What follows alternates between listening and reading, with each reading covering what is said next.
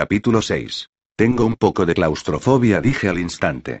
Casi prefiero no tener que bajar hasta el sótano. Me colgué del brazo de Hugo y traté de sonreír con encanto, pero también con cierta desaprobación. El corazón de Hugo latía como un tambor a causa de su miedo atroz. Una vez enfrentado a esas escaleras, su calma se vino abajo. ¿Qué pasaba con él? A pesar de su miedo, golpeó mi hombro y sonrió con expresión de disculpa a nuestros compañeros. Será mejor que nos vayamos, murmuró.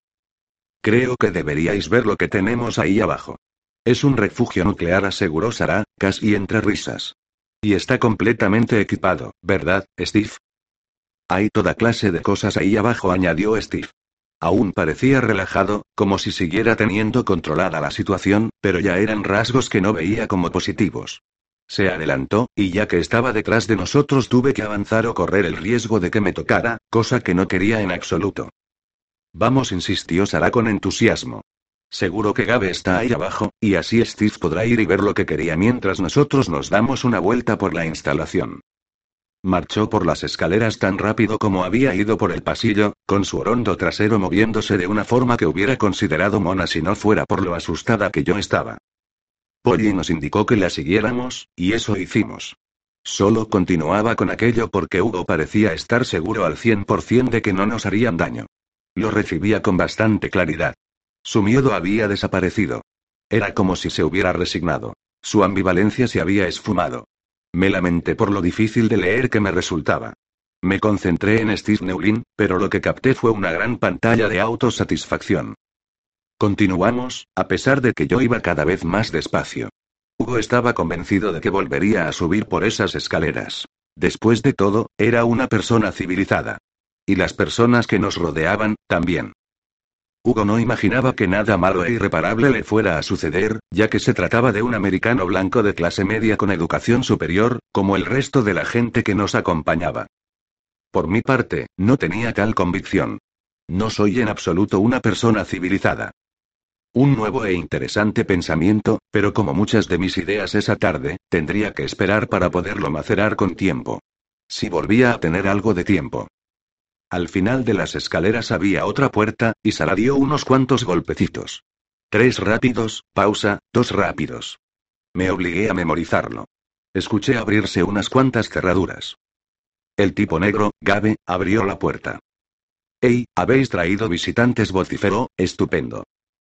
Llevaba la camiseta de golf por dentro de sus dockers, las Nike estaban nuevas y relucientes, y su afeitado era tan pulcro como las cuchillas permitían. Seguro que se hacía 50 flexiones cada mañana. Había una excitación subyacente en cada movimiento y gesto suyo. Gabe estaba alterado por algo. Traté de leer la zona en busca de vida, pero estaba demasiado agitada como para concentrarme. Me alegro de que estés aquí, Steve dijo Gabe. Mientras Sara les muestra el refugio, tal vez puedas echarle un ojo a nuestro visitante. Asintió con la cabeza en dirección a una puerta situada en la parte derecha del estrecho pasillo. Había otra puerta al final del mismo, y otra más a la izquierda. Odiaba estar allí abajo. Había esgrimido la claustrofobia como excusa para no bajar. Ahora que ya estaba, notaba cierta desazón auténtica. El aire rancio, el brillo de la luz artificial y la sensación de estar encerrada. Me asqueaban. No quería estar allí. Las palmas de mis manos estaban cubiertas por el sudor. Mis pies estaban anclados al suelo. Hugo susurré, no quiero hacer esto. No tuve que actuar mucho para que mi voz sonara con genuina desesperación.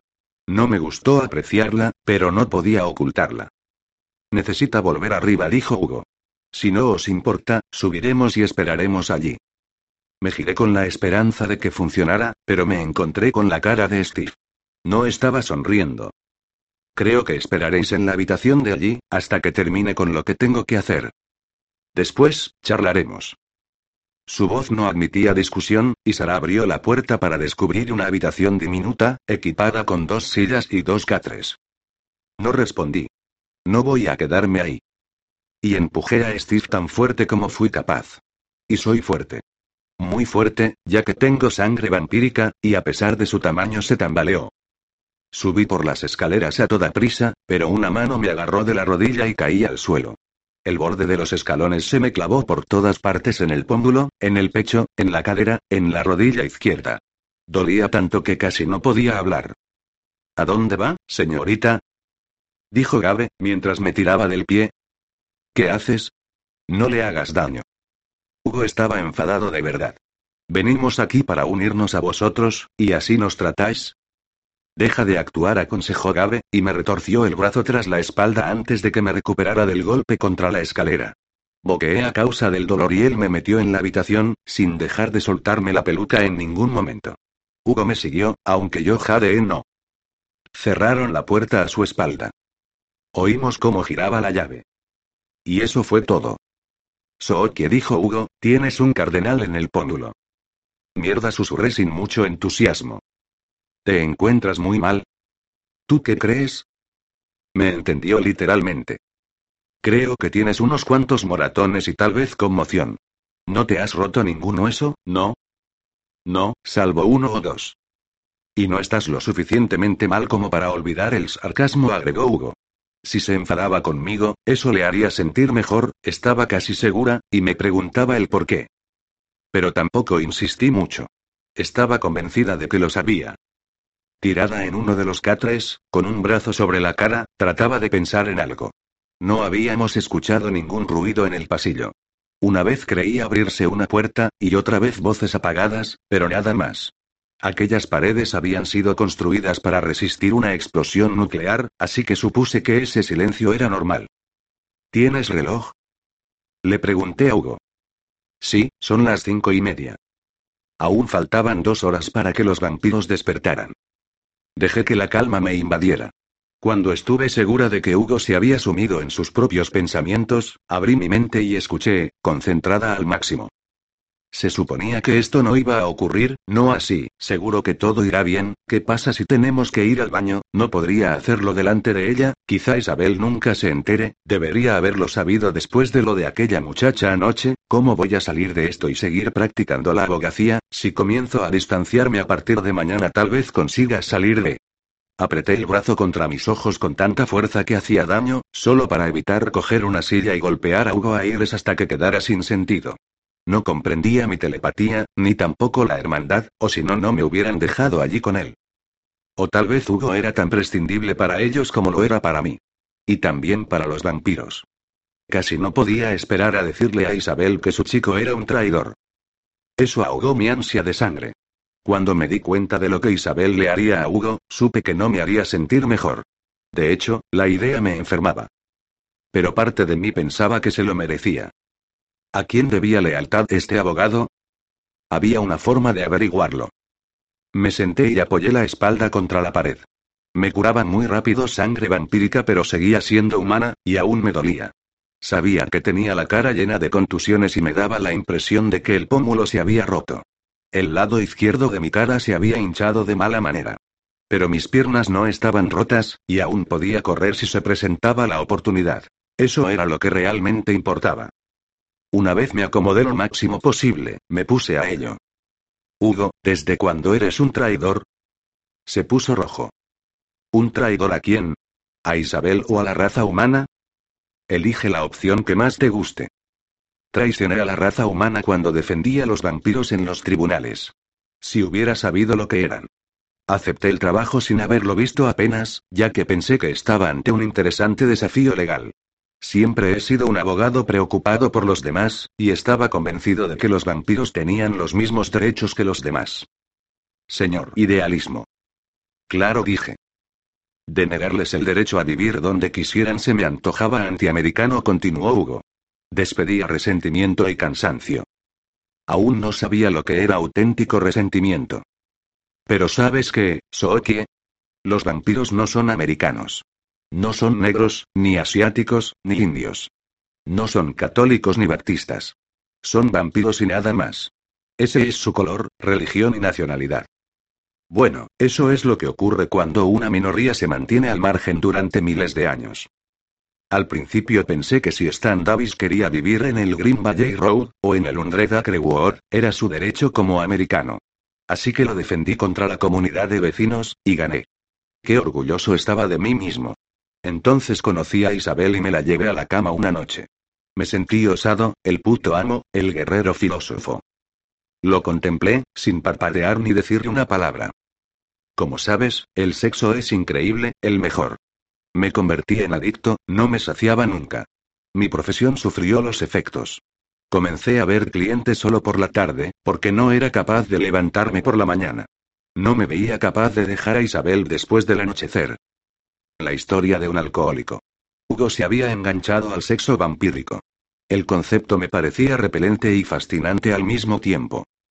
Empecé a hacer trabajos que ella me buscaba. Este mes pasado estuve por allí ocupándome de las labores domésticas, para estar cerca de Isabel. Cuando me dijo que llevara el cuenco de agua al comedor estaba nervioso. No por hacer semejante tarea. Soy un abogado, por el amor de Dios. Sino porque la hermandad me había llamado y preguntado si les podía contar algo sobre lo que los vampiros de Dallas pretendían hacer.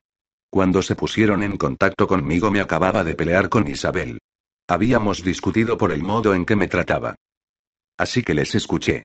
Oí tu nombre en una conversación entre Stan e Isabel, así que se lo comenté a los de la hermandad.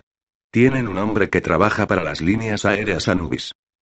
Averiguó el avión en el que viajaba Bill y organizaron tu secuestro, para así averiguar lo que los vampiros querían de ti. Y lo que estarían dispuestos a hacer para recuperarte. Escuché a esta no a Bill llamarte por tu nombre, así que supe que la habían pifiado en el aeropuerto. Me sentí obligado con ellos debido al desastre con el micro de la sala de reuniones. Traicionaste a Isabel, le dije. Y me traicionaste a mí, aunque soy humana, como tú. Sí reconoció. No me miró a los ojos. ¿Y qué pasó con Bethany Rogers? La camarera. No dijo más. La camarera muerta especifiqué.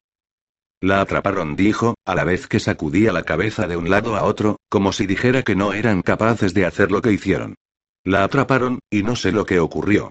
Sabía que era la única que había visto a Farrell con Godfrey, y se lo dije a ellos. Cuando me levanté hoy y me enteré de que había muerto, no me lo podía creer. La cogieron después de que les dijeras que había estado en el nido de Stan. Después de que les dijeras que era la única testigo. Sí. Les llamaste la noche pasada. Sí, tengo un móvil. Salí al patio y les informé. Me la estaba jugando, ya sabes que el oído de los vampiros es muy bueno, pero llamé de todas cienas.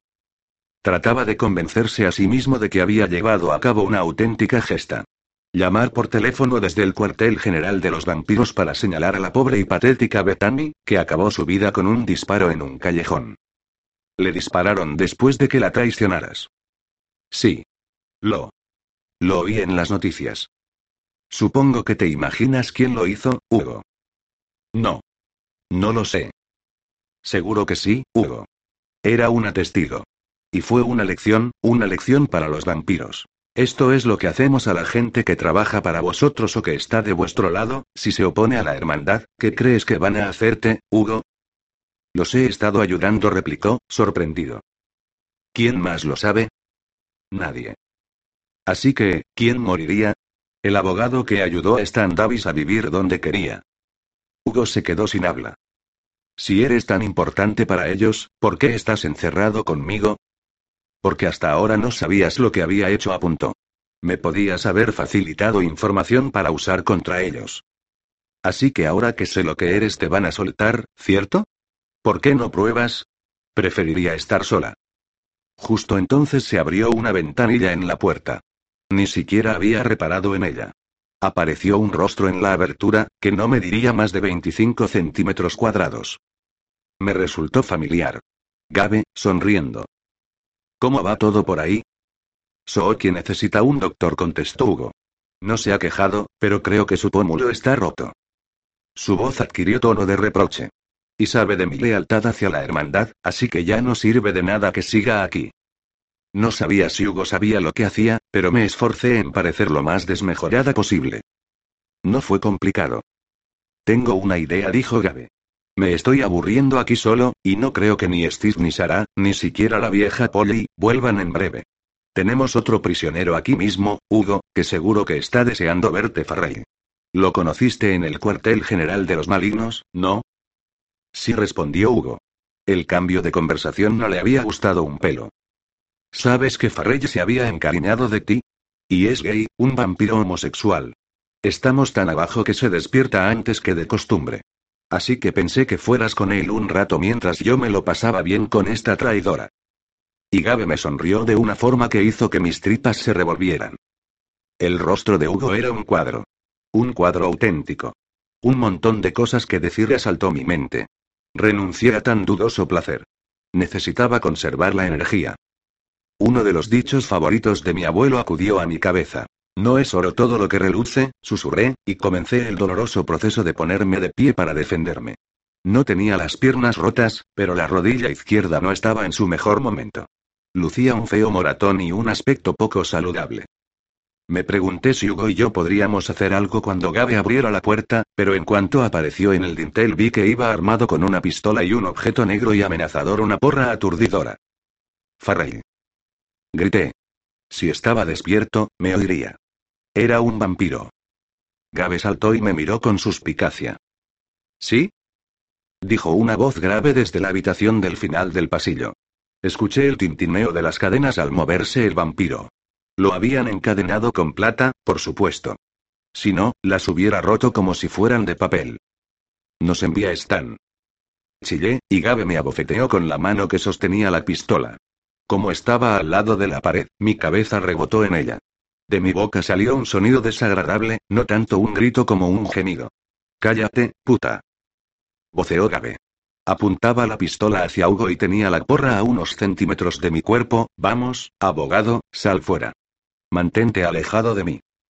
Hugo, con la cara perlada de sudor, pasó al lado de Gabe y se dirigió al pasillo.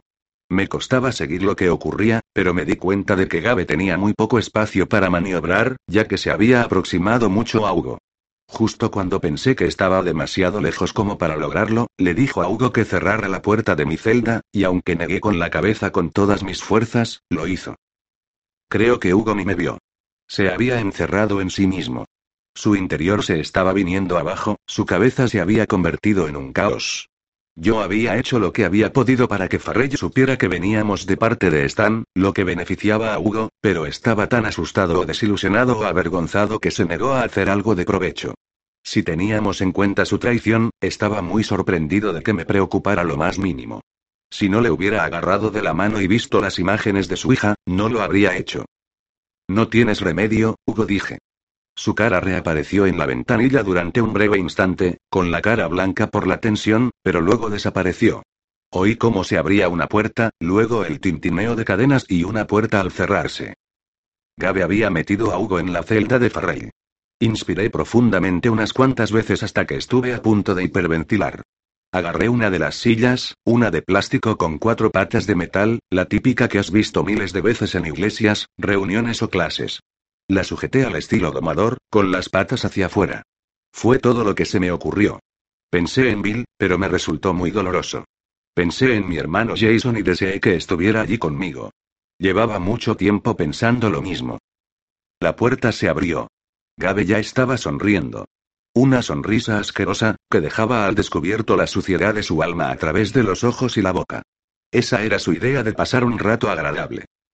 ¿Piensas que una sillita te va a salvar? Preguntó. No tenía ganas de hablar y no quería escuchar la ponzoña de su mente. Me encerré en mí misma. Guardó la pistola, pero se quedó con la porra en la otra mano. Era tal su confianza que también la colocó en una bolsita de cuero de su cinturón, a la izquierda. Agarró las patas de la silla y comenzó a tirar de ella de un lado a otro. Cargué. Casi lo saqué por la puerta. Contaba con la sorpresa de mi poderoso contraataque, pero en el último momento consiguió hacer fuerza con las piernas y no pasó por el dintel. Se mantuvo apoyado contra la pared del otro lado del pasillo, jadeando, con la cara roja. Puta siseó, y fue a por mí de nuevo. Esta vez trató de quitarme la silla de las manos. Pero como ya he dicho antes, llevo sangre vampírica en las venas y no pensaba permitirle que lo hiciera. Y no lo hice. Sin que me fijara se había hecho otra vez con la porra, y rápido como una serpiente se alzó por encima de la silla y me acertó en el hombro. No me derrumbé como él esperaba, pero caí de rodillas, sin soltar la silla. Mientras aún trataba de hacerme una idea de lo que había pasado, me arrebató la silla de las manos y me empujó hacia atrás. Apenas me podía mover, pero sí que podía chillar y pegar con las piernas, así que lo hice. Cállate. Aulló, y puesto que me estaba tocando capté que me quería inconsciente, que disfrutaría violándome mientras estaba sumida en la inconsciencia. De hecho, eso era lo que le gustaba. ¿No te gusta montártelo con mujeres despiertas? Jade. Metió una mano entre ambos pechos y tiró de la blusa. Escuché la voz de Hugo gritar, como si eso sirviera de algo. Le mordí el hombro a Gabe.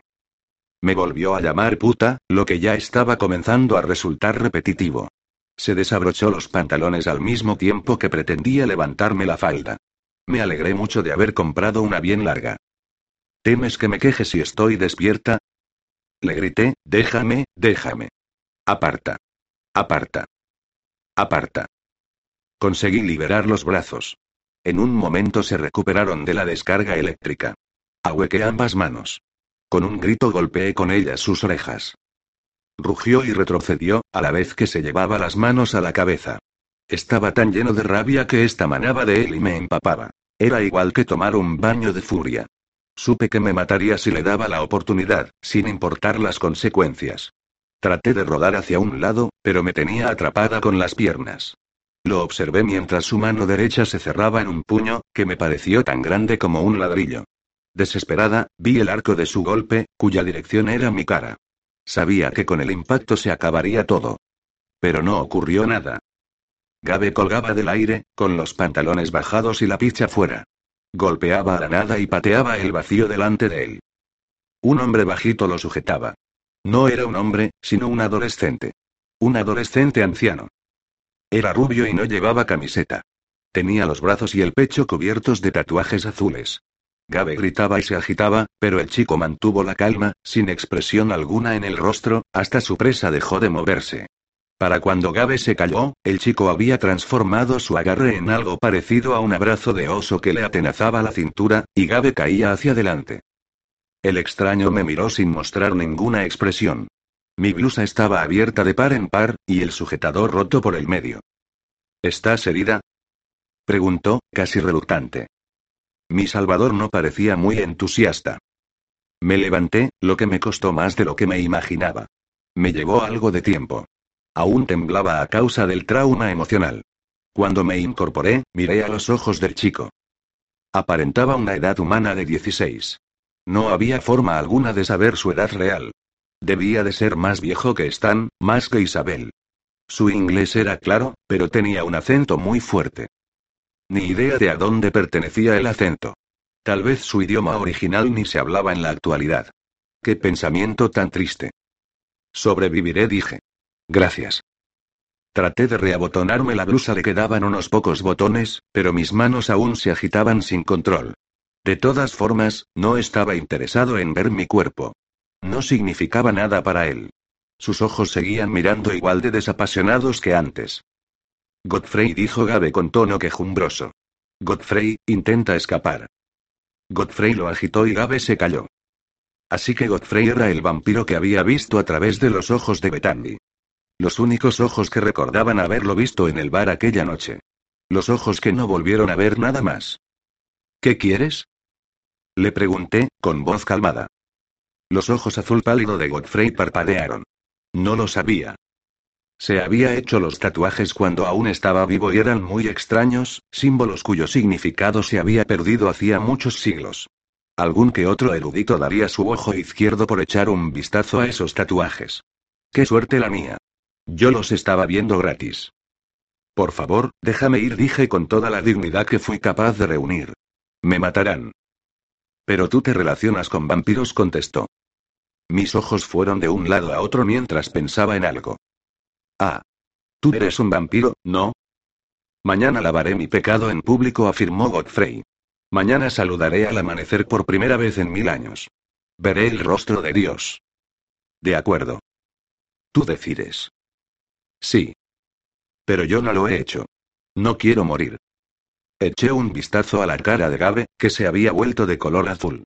En su agitación, Godfrey lo estaba apretando mucho más fuerte de lo que debería. Me pregunté si debería decir algo. ¿Te relacionas con vampiros? me acusó Godfrey, y volví a mirarlo a la cara.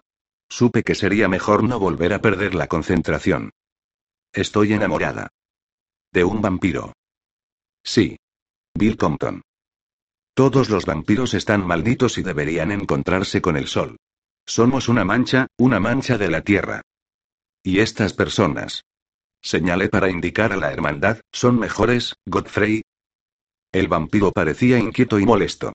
Estaba muy hambriento. Sus mejillas casi eran cóncavas, y tan blancas como el papel. El pelo rubio casi flotaba alrededor de la cabeza, y sus ojos parecían mármoles azules en contraste con su palidez. Al menos son humanos, parte del plan de Dios dijo despacio. Los vampiros son una abominación. A pesar de ello, tú me has tratado mucho mejor que este humano. Que ya estaba muerto, a juzgar por el aspecto de su cara. Traté de no parpadear y me volví a concentrar en Godfrey, quien era mucho más importante para mi futuro. Pero nosotros tomamos la sangre de inocentes. Los ojos de Godfrey se clavaron en los míos. ¿Quién es inocente? Lancé una pregunta retórica, con la esperanza de no sonar como Poncio Pilatos preguntando, ¿cuál es la verdad? Cuando la conocía a la perfección. Los niños. ¿Oh, te alimentabas de niños? Me tapé la boca con la mano. Mataba niños.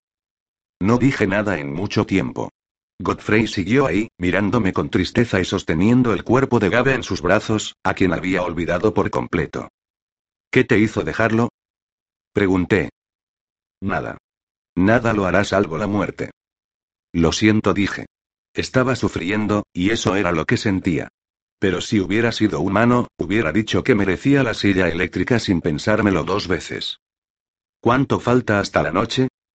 Pregunté, sin saber qué más decir. Godfrey no tenía reloj. Asumí que estaba despierto solo porque estábamos muy abajo y era muy viejo. Una hora. Por favor, déjame ir. Si me ayudas, saldré de aquí. Pero se lo dirás a los vampiros. Atacarán. Y no me reencontraré con el sol. ¿Por qué esperas hasta la mañana? Pregunté, irritada. Sal a la calle ahora. Se sorprendió ante mis palabras. Dejó caer a Gabe, que cayó como un saco de patatas. Godfrey no le dedicó ni una mirada. La ceremonia tendrá lugar al alba, y muchos creyentes vendrán a ser testigos de ella, explicó. Farrell me acompañará, ¿qué parte juego yo en todo esto? Se encogió de hombros. Sara quería comprobar si los vampiros cambiarían a uno de los suyos por ti. Steve tenía otros planes. Su idea era atarte junto a Farrell, para que ardieras junto a él. Me quedé anonadada. No porque Steve Neulin hubiera tenido la idea, sino porque pensara que así alegraría a su congregación, porque eso es lo que eran. Neulin había cruzado el límite mucho más de lo que yo había imaginado. ¿Y crees que la gente va a disfrutar con eso, con ver a una mujer joven ejecutada sin ningún tipo de proceso? ¿Que van a pensar que es una ceremonia religiosa normal y corriente? ¿Crees que la gente que planeó mi muerte de verdad cree en Dios? Por primera vez observé cierto vestigio de duda en él. Incluso para los humanos, parece algo extremo, accedió. Pero Steve pensó que sería una declaración impactante. Seguro que sí. Sería igual que decir estoy como una cabra. Sé que el mundo está lleno de gentuza, humanos y vampiros por igual, pero no creo que la mayoría de la gente de este país, o de la misma Texas, se sienta inspirada al ver una mujer quemándose viva. Godfrey pareció dudar. Los pensamientos se le acumulaban en la cabeza, pensamientos que se había negado a aceptar. Han llamado a los medios de comunicación, dijo. Era como la protesta de una novia que se va a casar en breve pero que de repente duda de su consorte. Pero es que ya hemos enviado las invitaciones, mamá. Estoy seguro de que sí. Pero será el fin de la organización, por descontado. Te lo repito, si de verdad quieres hacer una declaración de ese tipo, un gran lo siento, entonces sal de esta iglesia ahora mismo y quédate sobre el césped. Dios estará mirando. Te lo prometo. Eso es lo único que ha de importarte. Luchó con la idea. Tienen una túnica especial para mí, protestó. Pero es que ya he comprado el vestido y he reservado la iglesia. Pues vaya. Si discutimos por la ropa, es que no lo quieres hacer de verdad. Estoy convencida de que te has echado atrás. Me había confundido. En cuanto las palabras salieron de mi boca, me arrepentí. Ya lo verás, aseguró. No quiero verlo, si eso implica estar atada a Farrell. No soy malvada y no quiero morir. ¿Cuándo fue la última vez que fuiste a la iglesia? Me estaba desafiando. Hace una semana. Y tomé la comunión. Nunca había sido más feliz por ser asidua a la iglesia, ya que no podría haber mentido sobre eso. Oh. Godfrey parecía confuso. ¿Ves? Sentí como si le arrebatara toda su majestad con mi argumento, pero demonios, no quería que me quemaran viva. Quería a Bill, lo quería tanto que esperaba que el mero deseo abriera su ataúd. Si le pudiera decir lo que sucedía. Ven, dijo Godfrey ofreciéndome la mano. No quería darle una oportunidad para que se replanteara su posición, no después de aquel rifirrafe, así que lo cogí de la mano y lo seguí afuera. En la celda de Farrell pendía un silencio ominoso, y si soy sincera, estaba demasiado asustada como para decidirme a averiguar lo que ocurría. De todos modos, si conseguía salir podría salvarlos a ambos. Godfrey olisqueó la sangre que me cubría, y en su cara se reflejó el ansia. Conocía esa mirada. Pero estaba falta de lujuria. No le importaba un comino mi cuerpo. El vínculo entre sangre y sexo es muy fuerte para todos los vampiros, así que me consideré afortunada de ser adulta. Aparté la cara. Después de una pausa considerable, lamió las gotas del corte de mi pómulo. Cerró los ojos durante un segundo. Saboreó la sangre a conciencia, y luego subimos por las escaleras. Con mucha ayuda de Godfrey, conseguí subirlas en un periquete. Utilizó su brazo libre para pulsar una combinación en la puerta y la abrió. He estado viviendo aquí, en la habitación del final, explicó, con una voz que apenas era una brisa. El pasillo estaba vacío, pero alguien podría salir en cualquier momento de una de las oficinas. Godfrey no daba señas de temerlos en absoluto, aunque yo tenía razones para ello, ya que era mi libertad la que estaba en juego. No escuché voz alguna. En apariencia el personal se había ido a casa para prepararse para la fiesta, y los invitados a la misma aún no habían llegado. Algunas de las puertas de las habitaciones estaban cerradas, y las ventanas eran los únicos lugares por donde se colaba la luz en el recibidor. Estaba lo suficientemente oscuro para que Godfrey estuviera cómodo, o al menos es lo que pensé al no verlo ni siquiera sobresaltarse. La luz artificial provenía de debajo de la puerta de la oficina principal. Nos dimos prisa, o más bien lo intentamos, ya que mi pierna izquierda no estaba por la labor de cooperar. No estaba segura de hacia qué puerta se dirigía Godfrey. Tal vez a las puertas de doble hoja que había visto antes en la parte trasera del sagrario. Si llegara hasta allí, no tendría que atravesar la otra ala. No sabía lo que haría al salir. Pero salir de allí era, a ciencia cierta, mucho mejor que quedarse dentro. En cuanto llegamos hasta la puerta de la última oficina de la izquierda, por la que había salido la diminuta mujer hispana, la puerta de la oficina de Steve se abrió. Nos paramos en seco. El brazo de Godfrey se ciñó en torno a mí como una agarradera de acero. Polly salió de ella, con la mirada aún fija en dirección a la habitación. Estábamos solo a un par de metros. La hoguera estaba diciendo. Oh, creo que tenemos suficiente, respondió la dulce voz de Sara. Si todo el mundo ha devuelto sus invitaciones, lo sabremos con certeza. No puedo creerme que haya gente tan desconsiderada como para no responder. Es una grosería, sobre todo teniendo en cuenta que no les costaba nada. Una discusión sobre etiqueta. Dios, deseé llamar a un programa nocturno de la radio para que me aconsejaran sobre la situación. Soy una invitada no bienvenida de una pequeña iglesia, y me marcho sin decir adiós. ¿Debería escribir una nota de agradecimiento, o decirlo con flores? La cabeza de Polly comenzó a girarse, y supe que nos vería de inmediato. Mientras el pensamiento aún se estaba formando, Godfrey me empujó hacia la oficina vacía. Godfrey. ¿Qué haces aquí? Polly no sonaba asustada, pero tampoco demasiado contenta. Como si se hubiera encontrado al jardinero de la casa repantigado en la sala de estar. He venido a ver si había algo más que hacer. ¿No es demasiado temprano para ti? Soy muy viejo, respondió con educación. Los antiguos como yo no requerimos de tanto sueño. Polly se rió. Sara. Godfrey está despierto. La voz de Sara se oyó más cerca cuando habló. Bien, bien, Godfrey. Dijo con tono igual de vivaracho, ¿estás nervioso? Seguro que sí. Tus ropas están listas, aseguró Sara, todo está preparado. ¿Y si he cambiado de opinión? Preguntó Godfrey. Hubo un largo silencio. Traté de respirar despacio.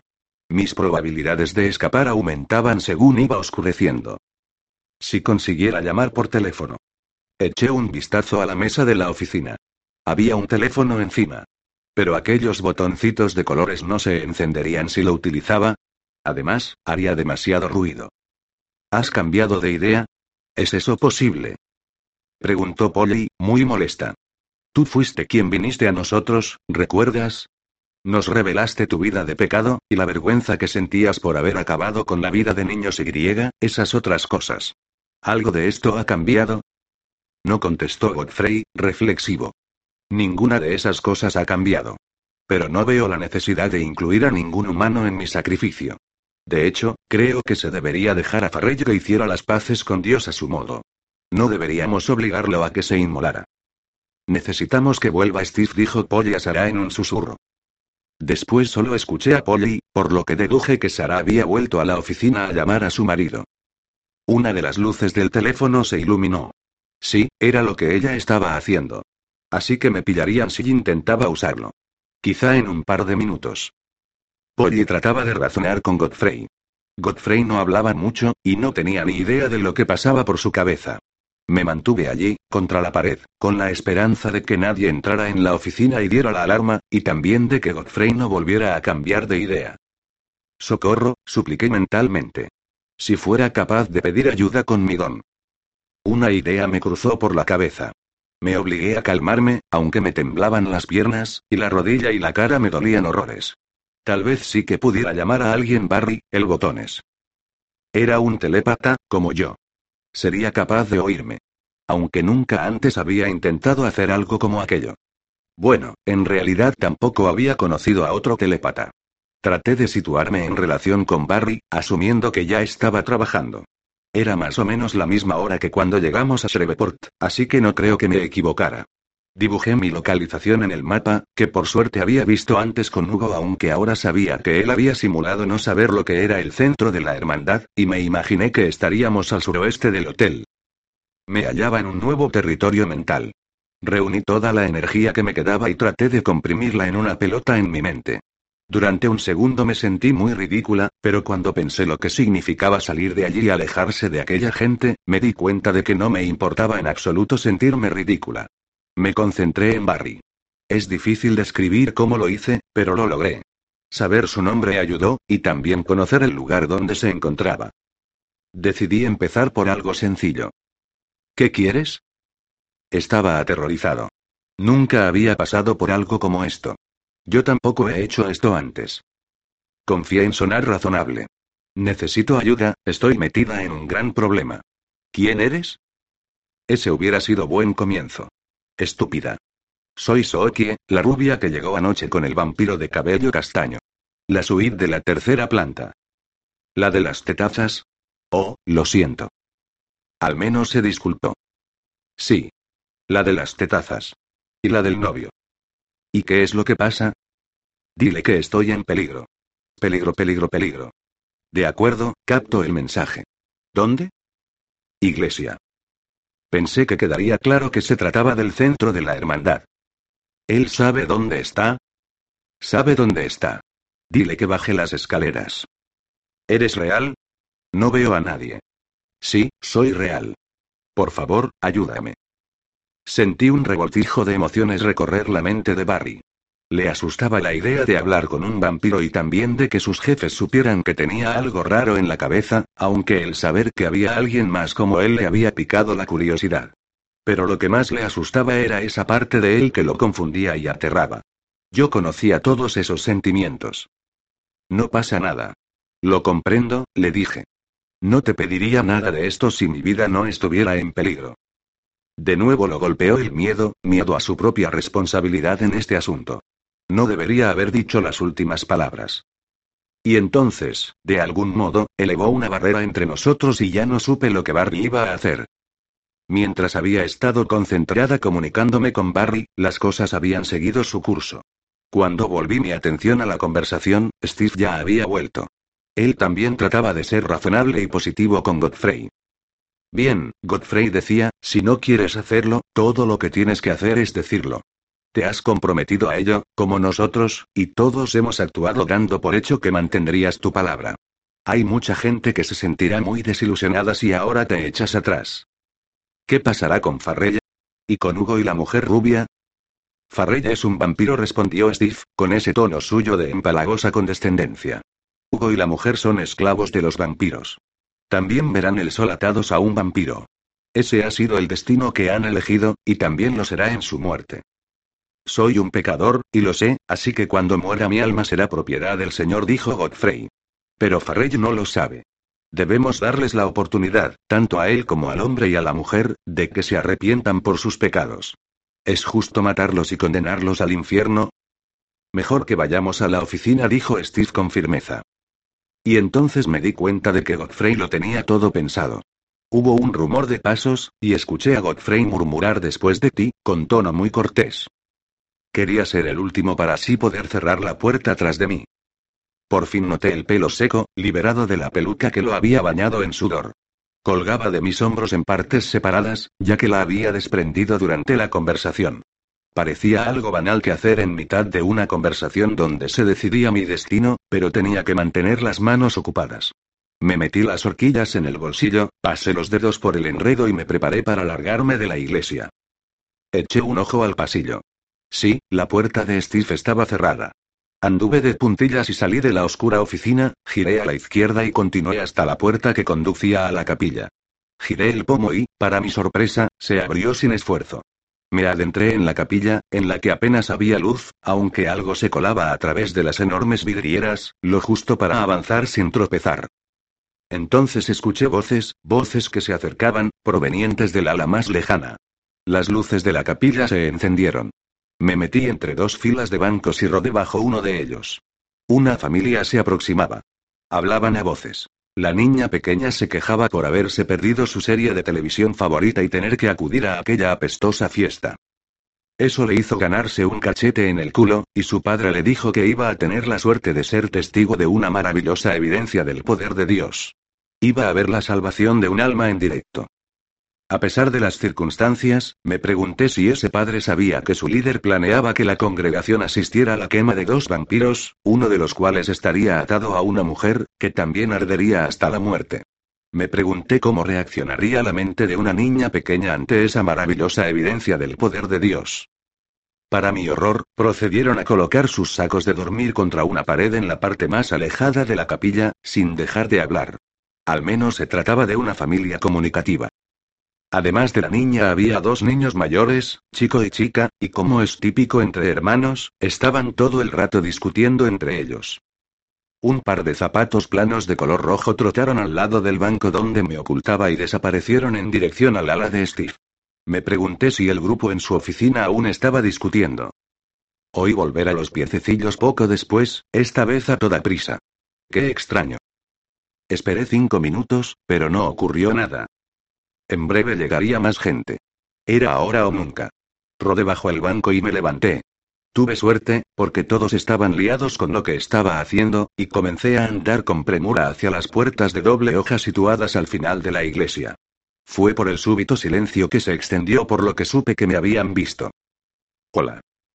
Gritó la madre. Se irguió ante su brillante saco de dormir. Su cara rebosaba curiosidad. Debes de ser nueva en la hermandad.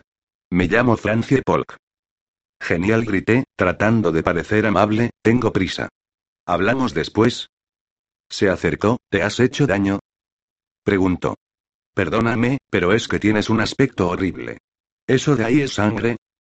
Me miré la blusa. Había manchitas por todo el pecho. Me caí, aseguré con voz lastimera. Necesito irme a casa para curarme y cambiarme de ropa. Luego vuelvo. Vi la duda en la cara de Francie Polk.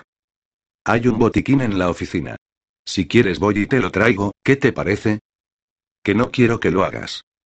Pero es que también tengo que cambiarme de blusa, protesté. Hice un mohín con la nariz. Para mostrar el rechazo ante la idea de llevar la blusa manchada toda la noche.